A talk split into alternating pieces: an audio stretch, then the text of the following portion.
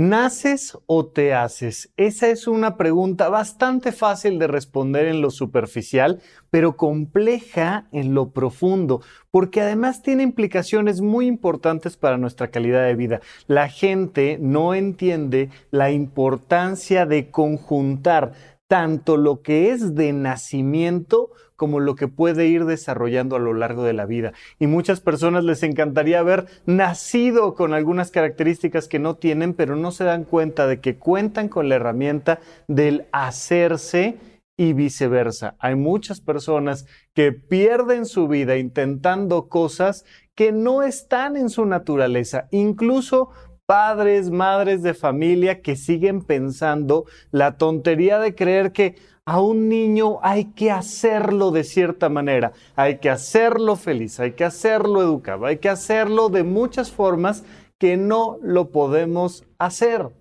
porque no está en su naturaleza.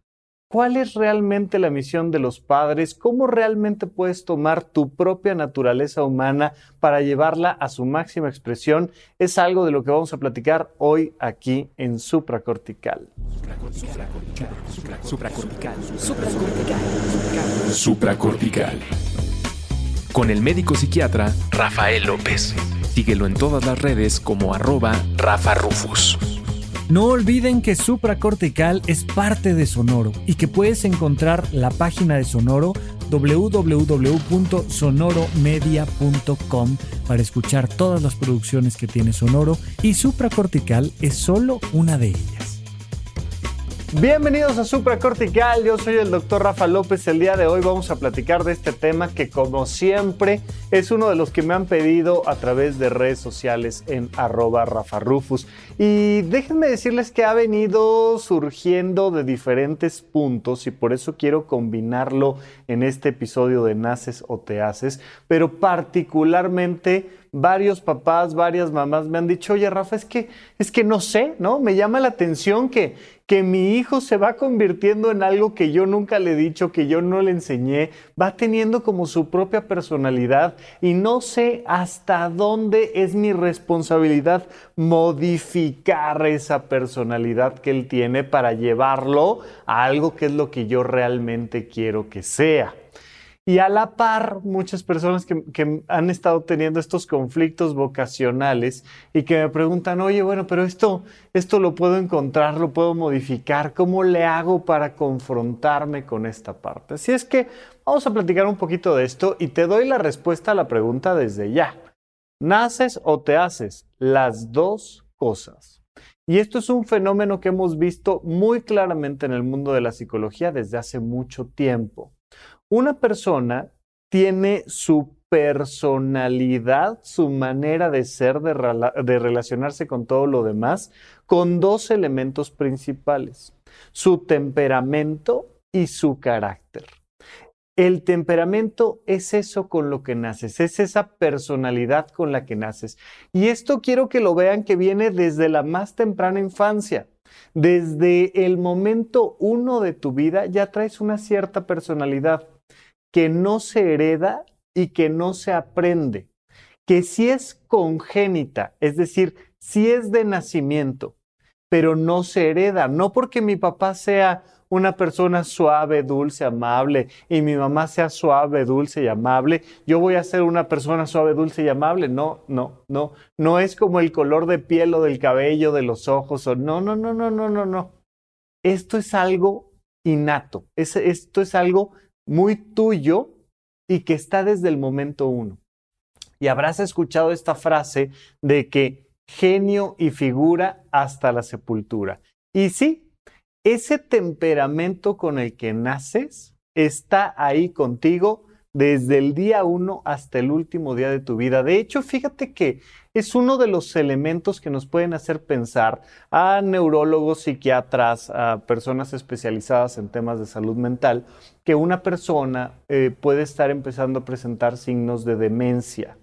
Eh, de demencia tipo Alzheimer, de demencia vascular, de otros tipos de demencia, porque de repente le cambia la personalidad, pero, pero francamente, ¿no? Así como Dr. Jekyll y Mr. Hyde, así un cambio que dices, ¿qué pasó? Oye, este, este hombre de 70 años, esta mujer de 82, y y de repente es otra persona. Ese cambio brusco de personalidad nos hace pensar que tal vez el sistema nervioso central ya no está funcionando adecuadamente, porque sabemos que la personalidad es algo que se mantiene en el tiempo, al menos en esta parte del temperamento esto con lo que naces. Pero no solo naces con una manera de relacionarte con el mundo, sino también naces con gustos muy particulares y te gustan ciertas cosas y cierto tipo de arte y cierto tipo de deportes y vamos a ver cómo esto tiene toda la implicación y la fuerza para el momento que estás viviendo tú hoy en día. No es nada más teoría, esto tiene que ver contigo hoy. Pero hay desde tu más temprana infancia ya una preferencia por colores, por sabores, por temas, por actividades, por deportes, por artes, por ciencias, desde el día uno en el que naces.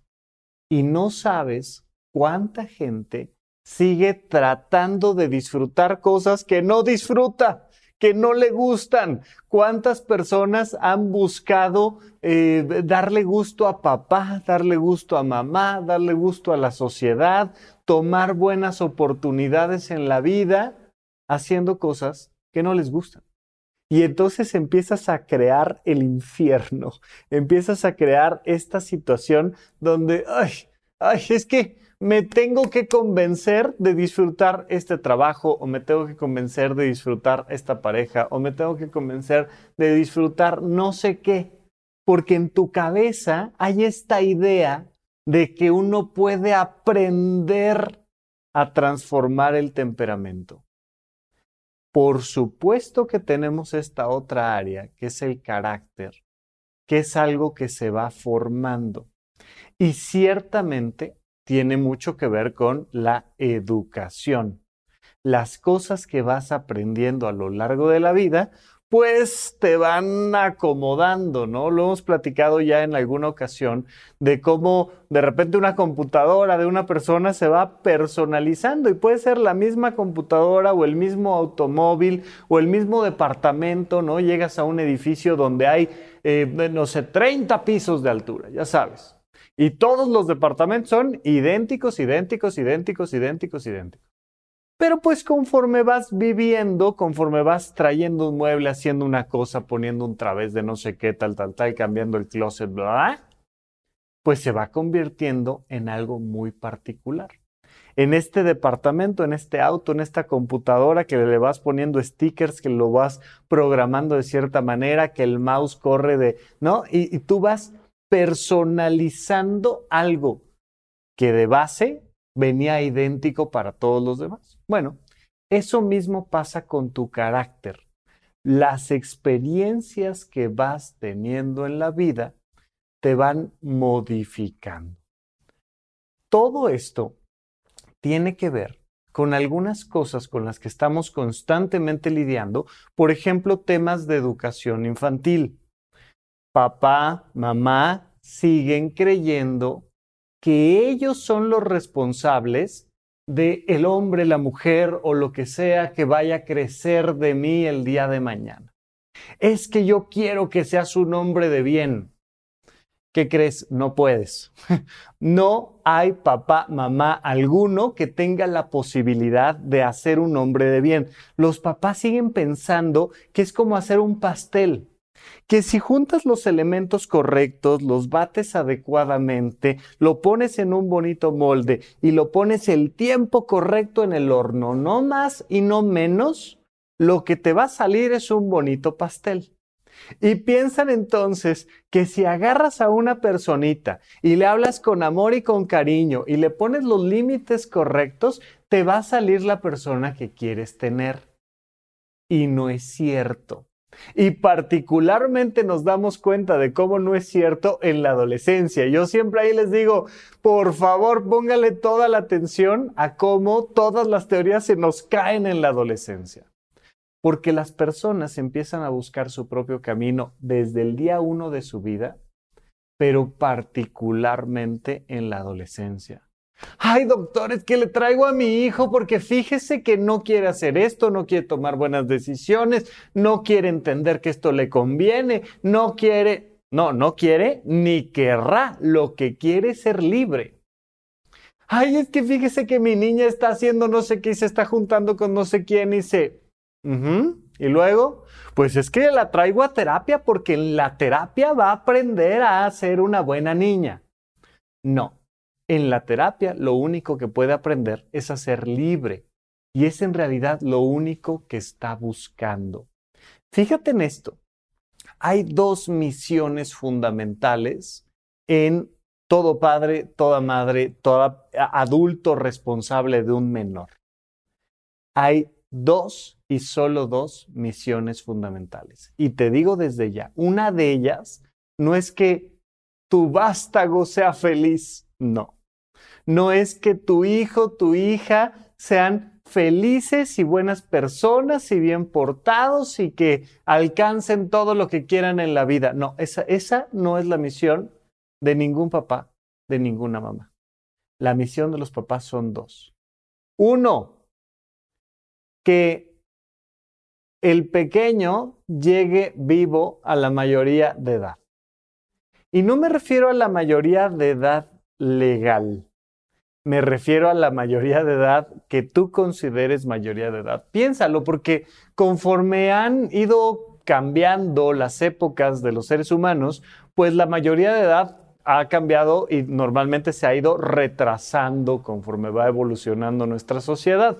Y entonces nos damos cuenta de que pues, en su momento tener 12 años como Julieta o 14 años como Romeo era ya momento para casarse, güey. O sea, ya es como de, brother, te me estás quedando a ver a qué hora, vamos dándole porque tú ya estás muy vejete. Venga, vamos para afuera. Y hoy en día de repente ves gente de 32 que ahí medianamente va empezando a agarrar ritmo hacia afuera en su vida. Y entonces van, ah, van cambiando dependiendo de las circunstancias culturales. Pero yo te pregunto a ti, ¿cuándo considerarías que tus hijos van a ser mayores de edad? ¿A los 16, a los 18, a los 20, a los 24, a los 28, a los 30? ¿Cuándo considerarías que tus hijos ya van a ser genuinamente adultos? Bueno, ahí, en ese punto de corte, tú tienes que lograr que tus hijos lleguen vivos. Y aún esa experiencia puede ser bastante difícil de lograr. Eh, afortunadamente eh, vivimos en una sociedad donde nuestra expectativa de vida al nacer pues supera los 70 años de vida, entonces no es tan tan complicado. Pero papá y mamá saben lo difícil que es que el niño no se mate, no se ahogue, no se... ¡Ah! Entonces, pues la primer misión obvia es lograr que tus hijos lleguen vivos a lo que tú consideres la mayoría de edad. Misión 1. Ya solo eso implica vestirlos y alimentarlos y no sé qué y tal, y quitarles objetos peligrosos de las manos y alejarlos de ciertas personas. Y, pero nada más, o sea, es misión 1 clarísima. Misión 2, por favor, y que quede más claro que nunca. La otra misión es que cuando lleguen a esa edad, ojo, no sean felices, no hayan alcanzado todas sus metas, no sean buenas personas, no que paguen sus impuestos, sino que sean libres. ¿Libres de qué? Libres de tomar decisiones. Eso significa que tienen que ser libres de ti también. Significa que desde antes tienes que irles enseñando a cumplir con las responsabilidades de su vida en relación a las decisiones que hayan tomado. Y que si quieren tomar decisiones que vayan en contra de lo que a ti te parece bien, lo hagan. Es muy importante que nuestros hijos aprendan a ir en contra de nuestras decisiones. Cuando te estoy hablando de este fenómeno del temperamento que, es, que, que viene contigo desde el nacimiento y el carácter que vas aprendiendo a lo largo de la vida, finalmente se conjuntan para lograr exactamente lo mismo. Que tú seas una persona libre en ejercicio de sus propias decisiones. te pregunto yo a ti, ¿esto que traes de nacimiento te está ayudando a ser libre? Esto que has aprendido y que estás aprendiendo, estas experiencias que tienes todos los días, esto que está formando tu carácter, ¿te está ayudando a ser libre? ¿O sigues tratando de convertirte en una persona que no eres? Vamos entonces a reflexionarlo a profundidad. Piensa en esto. Eres y te haces lo que sea que quieras hacer en la vida. Pero para hacerlo desde el nacimiento, ojo, hay que descubrirlo. Es muy importante que descubras esas cosas que ya están en ti desde siempre. Mira, esto te lo he comentado recientemente en varias ocasiones. Y te digo, siempre que le preguntas a una persona, ay, ¿qué es lo que tú quieres para tu vida? Sacan una tarjetita y te leen lo que el mundo les ha dicho que deben de querer. Ay, pues yo quisiera que me vaya bien en la escuela para graduarme y tener un buen trabajo y entonces teniendo un buen trabajo poder viajar y formar una familia, la, la, la, la. Y es un cántico que ya que lo escuchas igual a todos los demás, ay, a, a, mí me encantaría viajar, ay, a mí me encantaría comprar lo que yo quisiera, ay, a mí me... Todas esas cosas que son cánticos preestablecidos, es una canción social que todos nos han dicho todo el tiempo. Ya ahí sabes que la persona no tiene idea de quién es, ni por tanto de quién quiere ser. ¿Quieres sentir la más alta realización personal? Descubre quién eres desde el día uno de tu vida en tu temperamento y desarrolla eso que eres. Acuérdate de esta frase que he relacionado sobre todo con Pablo Picasso. Yo a quien he visto referenciado ahí es a Pablo Picasso, pero me han dicho que viene de otros autores. Está bien, pero la frase es muy linda, que dice, yo pinto como un pájaro canta. Esto nos hace reflexionar de cómo un pintor nace pintor. Por supuesto que no es suficiente, tiene que hacerse pintor, pero de inicio nace pintor. Pero nace pintor y no nace escultor. O si es pintor y escultor, pues nace pintor, nace escultor, pero no nace futbolista. O a lo mejor este es pintor y futbolista, pero no nace este actor de teatro. Hay una, hay una limitación en tu temperamento que debes de conocer a profundidad. Y necesitamos entender a detalle quiénes somos desde el día uno. Si tú no te descubres, no te vas a poder realizar. Es muy importante que hagas un análisis de tu pasado y de tu presente y dejes de pensar tanto y empieces a sentir. ¿Qué es eso que te gusta desde el día uno? Mira, hay personas que tienen un carácter que todo el mundo les dice, ay, es que qué carácter, es que cálmate, es que no es posible, es que qué manera de responder, y que toda la vida han estado peleando así como poniéndose una camisa que no les queda, como poniéndose ropa que no les queda, diciendo, ay, es que yo me debo de comportar de cierta manera, es que a mí me debería de gustar ciertas cosas, es que yo tengo que tal, tal, tal. Y llevan 10 años, 15 años, 20 años 30 años, 60 años peleándose con quien ya son. ¿Hay algo de ti con lo que te hayas peleado mucho tiempo? Que digas, ay, es que a mí la verdad es que esto, esto me encanta, me encanta. Mira, personas que podrían ser grandes sommeliers, ya te he platicado cuál es la diferencia entre un sommelier y un alcohólico, pero entre otras es el saber que que te gusta el vino, ¿no? Y entonces poder incorporarlo adecuadamente dentro de tu propia vida. Pero de repente hay personas a las que les gusta el queso y el vino y el tabaco y el... Y hay que saberlo incorporar. Ah, no, eso está mal. Personas a las que en mi familia, yo por ejemplo soy alguien que, que no sabe de juegos de cartas, pero se cuenta que en mi familia hubo gente, bastante, que sabía mucho del juego de la carta y de cómo hacer trampitas por ahí y tal. Y, y de repente ser un estafador en las cartas puede sonar algo muy feo. Ay, no, qué barbaridad. No, no, no, no, no. Las apuestas están mal, las cartas está terrible. Hay que portarse bien. Hay que portarse bien y entonces limitas la vocación de alguien de ser un mago, por ejemplo. Un mago, alguien que se dedica a la magia, es un estafador profesional, es un mentiroso profesional.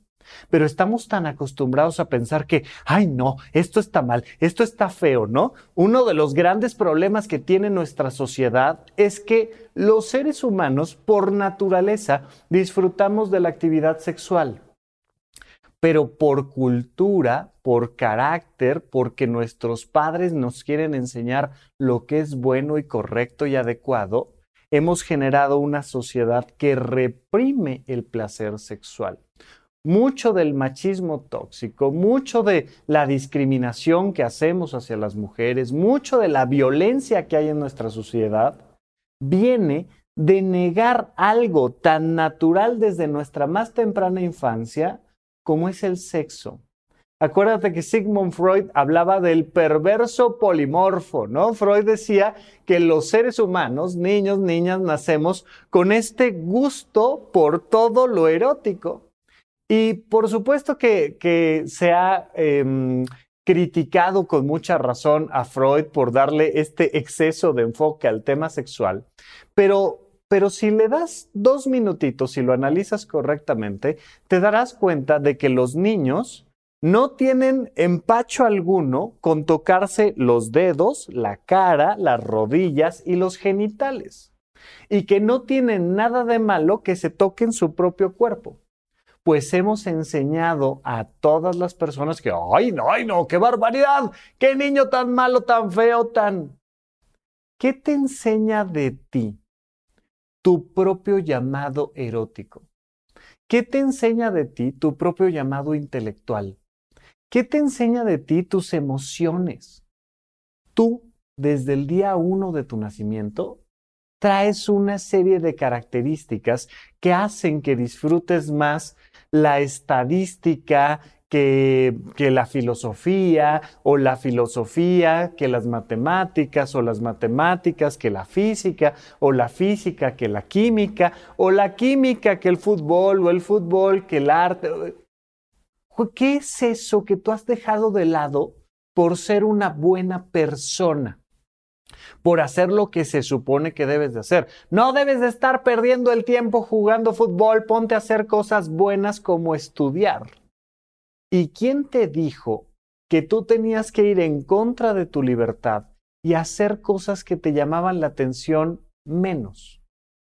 ¿Te ha pasado que tus obligaciones se van volviendo tantas que vas aplastando y aplastando y aplastando y aplastando y aplastando tu carácter, tu temperamento, esto con lo que naces te va pasando que vas tratando de hacer que tus hijos sean de cierta manera en vez de que descubran quiénes son. Acuérdate que la palabra educación significa sacar de dentro, educare, ¿no? Que es sacar de dentro, esta vocación que es un llamado interno. Y entonces dentro de este llamado interno hay algo ahí que está ya dentro de ti. Ah, no, yo quiero que a mis hijos les guste esto y les impongo el equipo de fútbol y les impongo una religión y les impongo una manera de ver el mundo y les impongo una manera de vivir su género sexual y les impongo y les impongo y les impongo porque según yo les estoy haciendo un bien, los estoy educando. No, no, no, no, no, no, no, no, no. El único bien que tienes que hacerle a tus hijos es que no se mueran, ¿no? O sea, es limitar en el máximo de lo posible las situaciones donde genuinamente se van a poner en riesgo, pero hay que dejarlos tropezarse, caerse, ensuciarse, enfermarse, o sea, claro. pero hay que cuidarlos hasta cierto punto. Tú sabrás, no es lo mismo cómo cuidas a un bebé de un año de edad, de seis meses de edad, a un mozalbete de 17. Pues hay que cuidarlos de maneras diferentes para que medianamente lleguen a la mayoría de edad. Pero la otra es, enséñales a tomar decisiones y enséñate a tomar decisiones. La gente está muy acostumbrada a pensar que una decisión correcta es una decisión, uno, racional y dos, que en su resultado último va a ser buena para todos los demás. Ay, no, voy, a llegar a la cena de Navidad y voy a contar que me cambiaron de trabajo y que ahora estoy en otro puesto con un mejor sueldo y, que me toca dirigir a 10 personas. ¡Ay, qué padre! Vas creciendo en la vida, qué maravilla. Oye, ¿y te gusta lo que haces? No, odio completamente lo que hago. Ok, oye, ¿Y tú elegiste ese cambio? No, la verdad es que me dijeron que me tocaba, que ya era el momento de que se fue no sé quién, renunció no sé qué, y que yo era la persona correcta y entonces me subieron de puesto. Ah, te subieron de puesto. No lo pediste, no lo elegiste, no era algo que tú estabas buscando que pasara. No, no es algo que te encanta y te fascina. No, mira, la gente, por ejemplo, tiene hijos sin tomar decisiones. Me refiero a que, ¡pum! Oye, nos embarazamos ¿Te acuerdas, Santier, que estábamos? Y yo decía, bueno, pues, ¿qué crees que pasó un mes? Y, ah, ah, ah, mm". no me digas, en serio. ¿Y ahora estamos embarazados? Sí, estamos embarazados. ¿Y cuántos hijos tuvieron al final? Los que Dios les dio, ¿no? Entonces, esta filosofía de, ay, los que Dios me quiera dar. Pues Dios te va a querer dar un montón y no va a ser una decisión tuya. Ya sea en temas de cuántos hijos tienes o en qué trabajas o a qué hora te levantas, o a qué hora te duermes, o qué tipo de comida comes, o qué ejercicio haces y cada cuánto, la mayoría de las personas no son libres de tomar su propia decisión, porque vienen de una historia donde nunca les enseñaron a tomar decisiones. Si tú tienes hijos, después de asegurarte de que sigan vivos, hay que vacunarlos y hay que bañarlos y hay que medirlos y hay que darles de comer y hay que un montón de cosas. Pero después de ese elemento fundamental, lo siguiente es enseñarles a decidir. Ay, ¿cómo te vas a poner eso? Mira cómo te vestiste, qué horror, esos pelos que traes, tal enséñale a que decida cómo vestirse, enséñale a que decida su comida. Oye, mi amor, puedes elegir entre brócoli y lechuga, ¿ok? Pero tú eliges.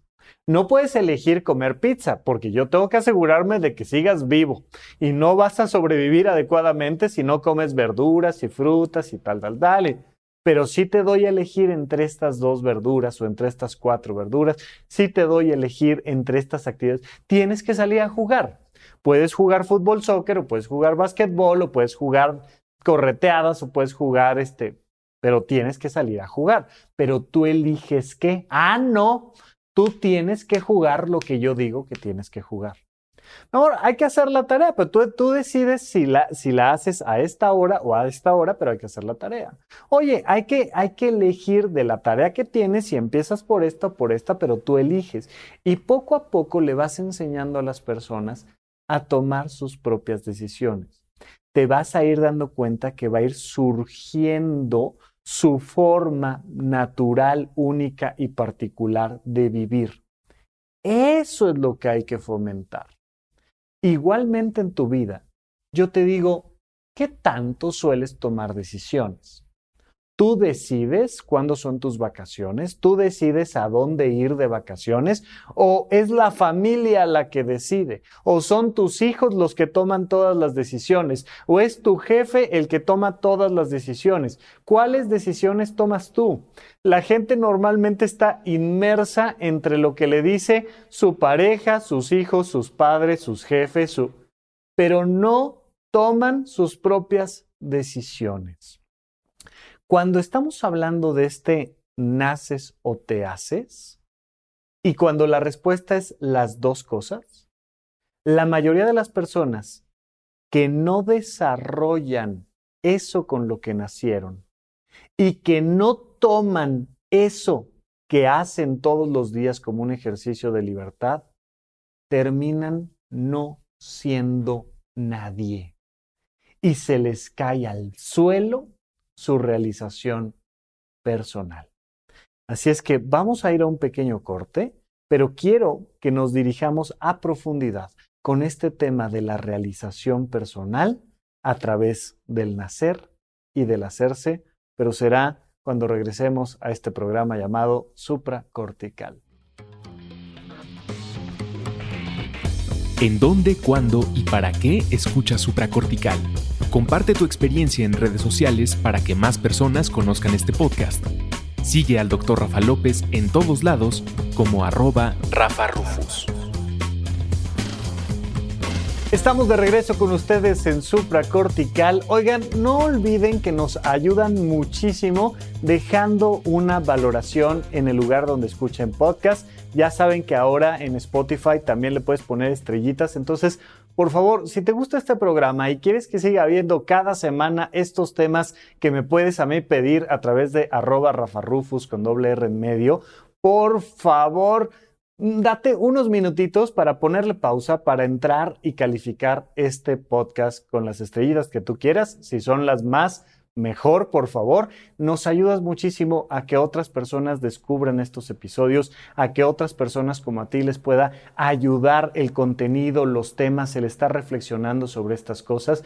Te lo agradecemos muchísimo. Y no olvides que también están todos los cursos del conocimiento de uno mismo, de finanzas personales, de organización y productividad y muchas actividades que tenemos para ti, tanto presenciales como virtuales, en la página de horizonte1.com. Ya llevamos ahí tres cursos muy importantes, el conocimiento de uno mismo, huella de abandono y heptagrama, que justo combinan esto de lo que te estoy platicando el día de hoy. Así es que horizonte1.com, no te lo pierdas, es una suscripción muy barata que te da acceso a un montón de material. Pero bueno, estábamos platicando del tema de la realización personal.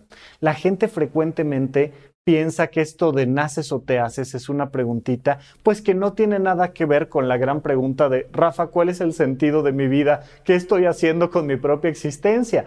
Es lo mismo. Así como de, ay, oye, un gran escritor nace o se hace.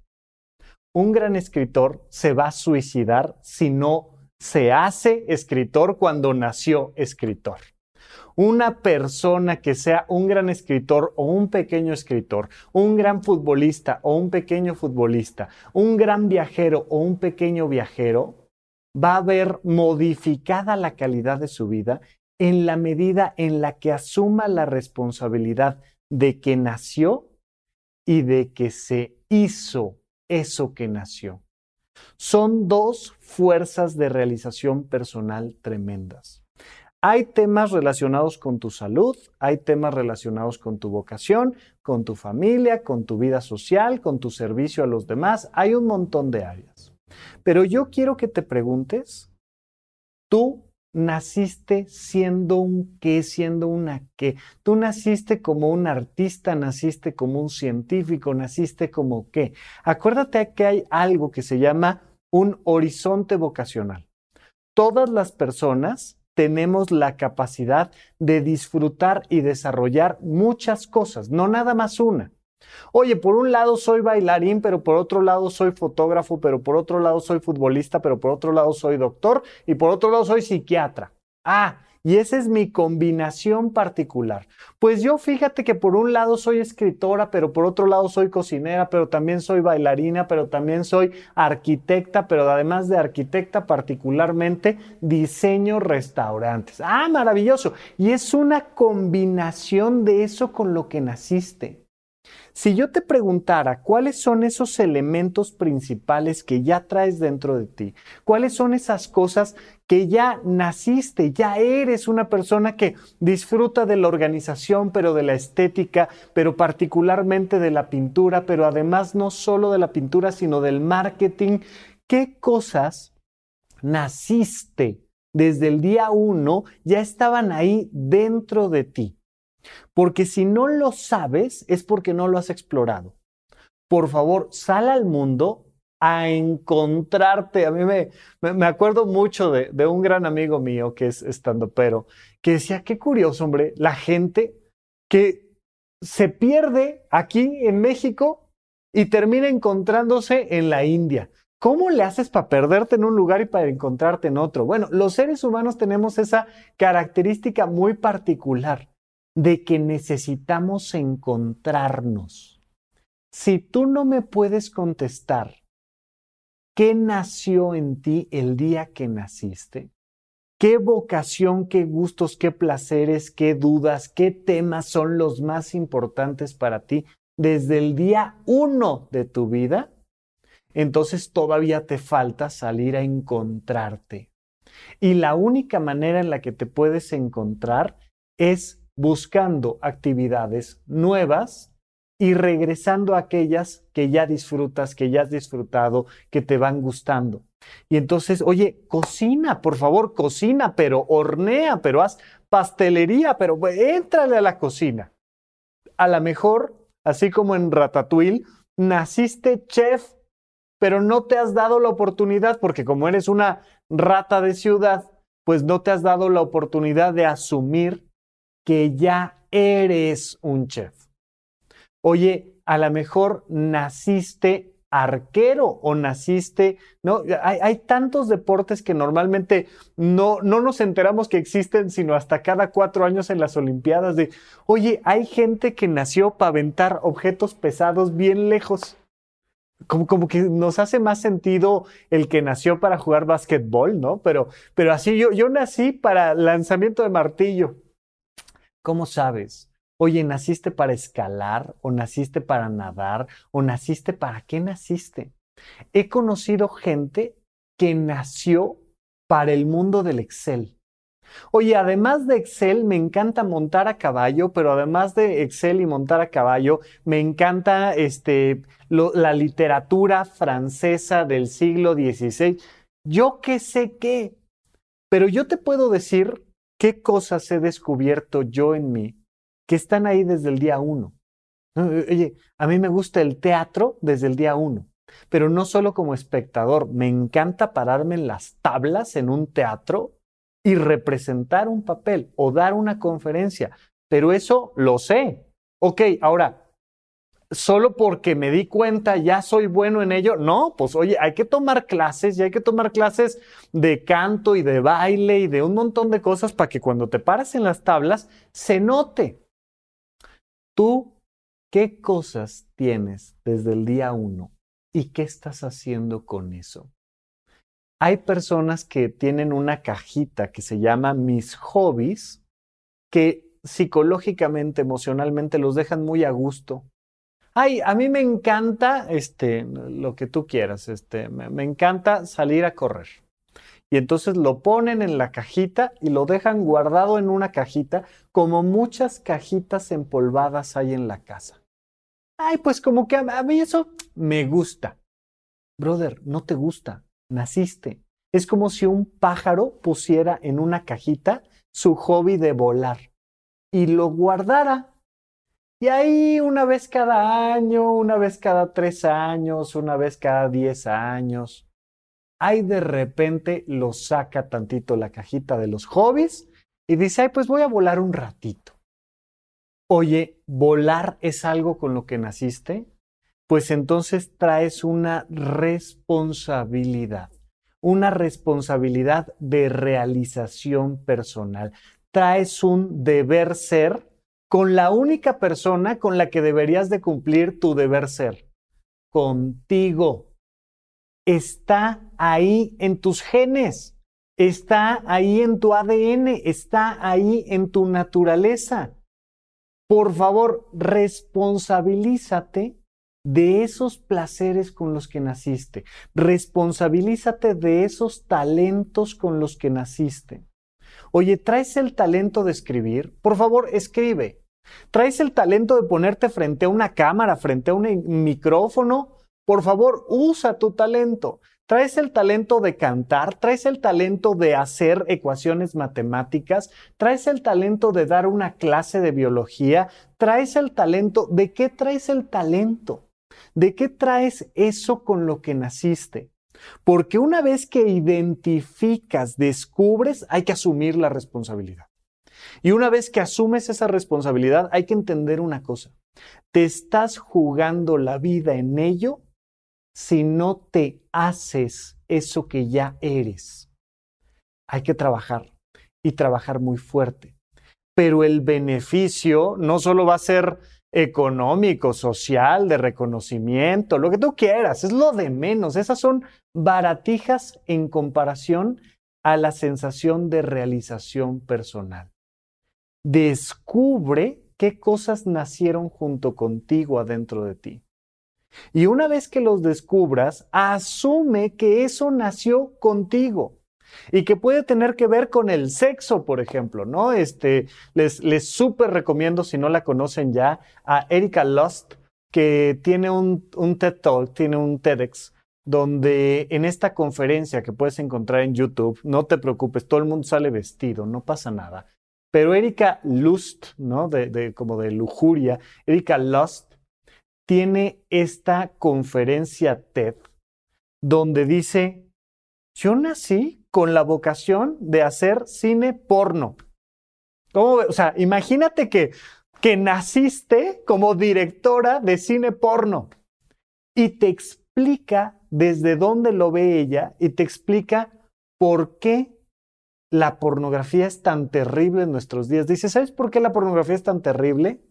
Porque le hace falta mujeres con vocación de ser directoras, cinefotógrafas de cine porno porque también las mujeres merecen tener un placer sexual y también merecen tener una serie de historias que les guste y les apasione, que hoy en día no están ahí en la industria, que hay puras cosas para, para, para hombres tontos, o sea, es todo lo que hay.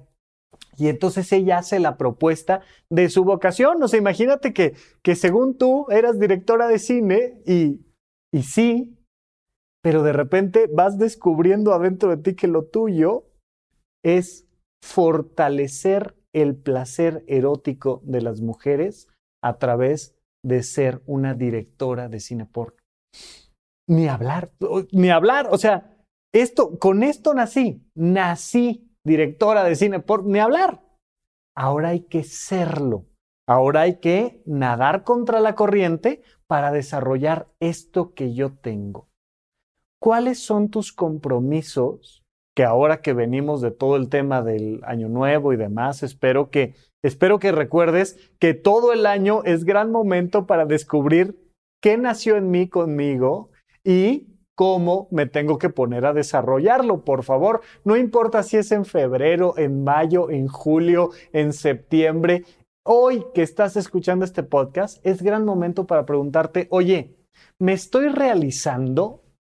O sea, ya descubrí todas esas cosas que hay adentro de mí que nacieron junto conmigo.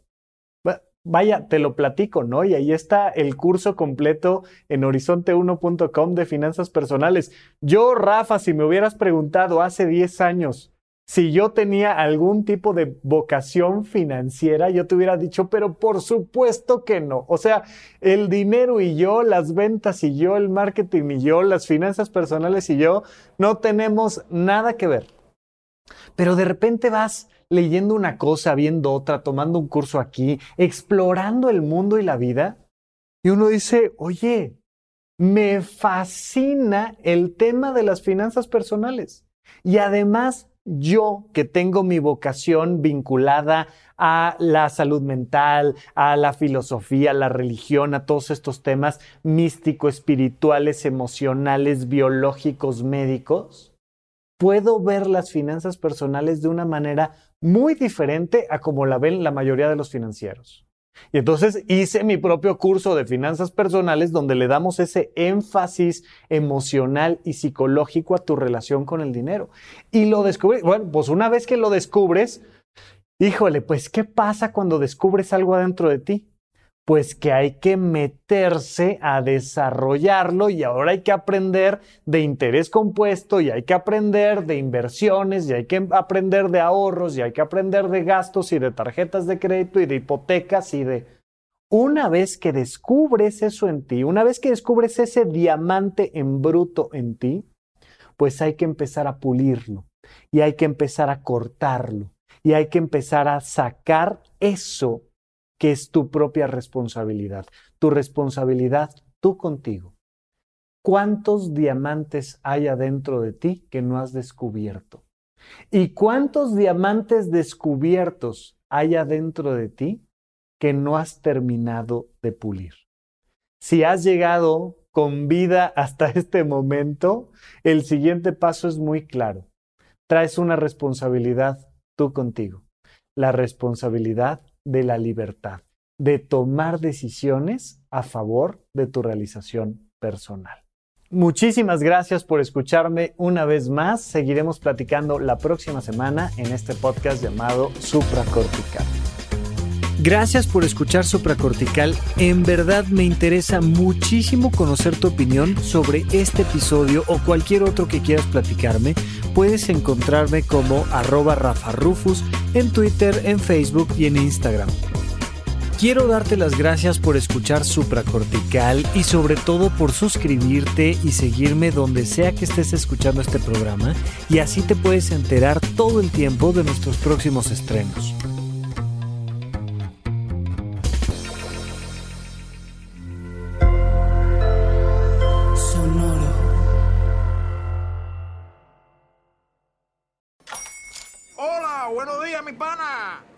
Buenos días, bienvenido a Sherwin Williams. ¡Ey! ¿Qué onda, compadre? ¿Qué onda? Ya tengo lista la pintura que ordenaste en el ProPlus app. Con más de 6.000 representantes en nuestras tiendas listos para atenderte en tu idioma y beneficios para contratistas que encontrarás en aliadopro.com. En Sherwin Williams somos el aliado del PRO. Judy was boring. Hello. Then Judy discovered ChumbaCasino.com. It's my little escape. Now Judy's the life of the party. Oh, baby, Mama's bringing home the bacon. Whoa, take it easy, Judy. The Chumba life is for everybody. So go to ChumbaCasino.com and play over 100 casino style games. Join today and play for free for your chance to redeem some serious prizes. chumba ChumbaCasino.com. No purchase necessary. Void where prohibited by law. 18 plus terms and conditions apply. See website for details.